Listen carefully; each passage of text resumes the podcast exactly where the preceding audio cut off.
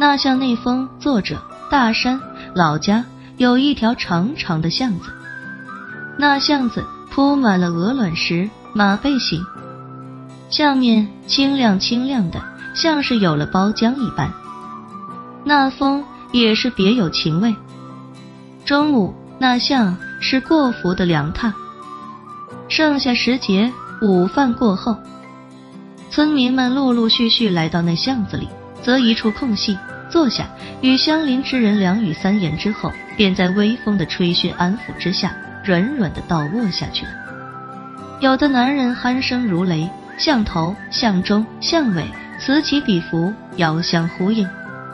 有不怕死的兔崽子，拔了狗尾巴草，用草尖不断的去撩磨熟睡的汉子，睡得死的拼命揉搓痒痒处，其貌还真是可乐。那兔崽子们开心至极，抿嘴而笑。被撩醒了的，凶巴巴的一句：“兔崽子，作死了吧！”然再没下一句，更没下一步，而是鼾声依旧。玩累了的兔崽子们像青蛙一样摊开手脚，仰面朝天，呼呼大睡。白兮兮的肚皮一股一股的，纯风熏的村民醉，只把石头当枕头。那巷里横七竖八地也躺了好些伯母、婶婶和奶奶们，也不乏响声震天直流。那巷太安逸，那风太醇香。傍晚那巷。是百家盛宴，袅袅炊烟，大家又陆陆续续的端着一碗齐鼻的饭菜到那巷子里集合。吃好菜的都会高调的显摆一声：“我吃红烧鱼，我吃猪耳朵。”然后往一个一个的碗里拨一点。特别是小孩子会得到眷顾。也许是因为我平常嘴甜吧，也许是我平日里好事做的多吧。这份赏赐总少不了我。谁家做了好吃的小食，这个时候也会拿出来，东加一包，西加一串。这欢乐一直在那风里荡漾。那巷太温润，那风太淳朴。夜晚那巷是百味长廊。晚饭过后，大家摇着各式的扇子，来到那巷子里，那凉磨嘴皮。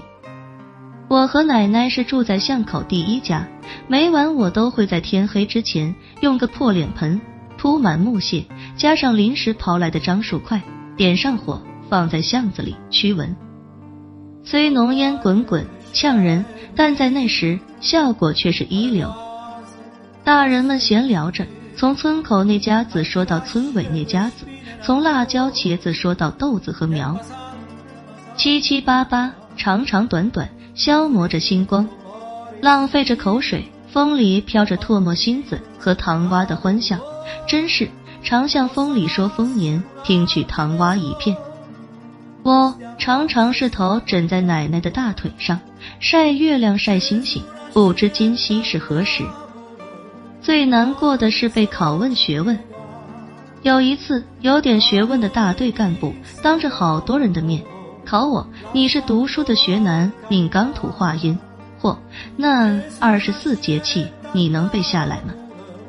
我傻眼，心想：天了，我才读小学二年级，你就竟然考我这么高深的学问？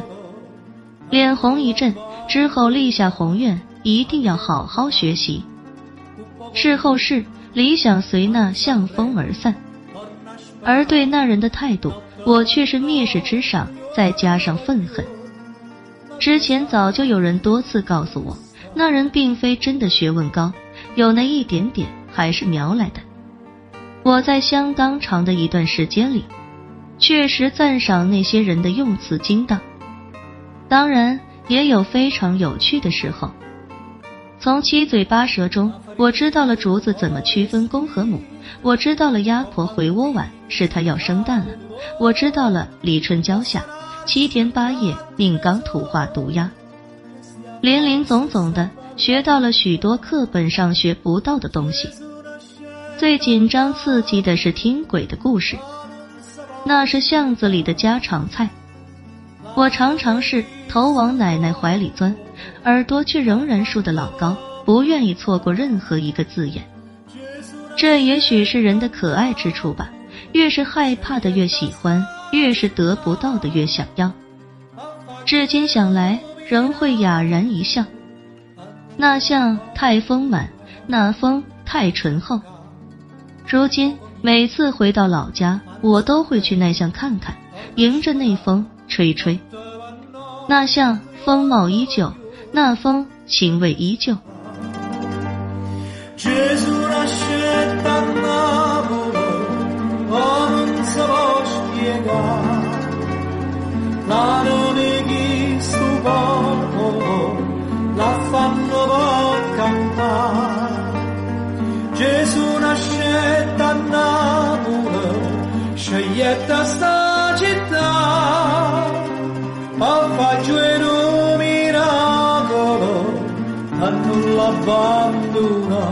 本期就分享到这儿，欢迎在下方留言，祝您开心。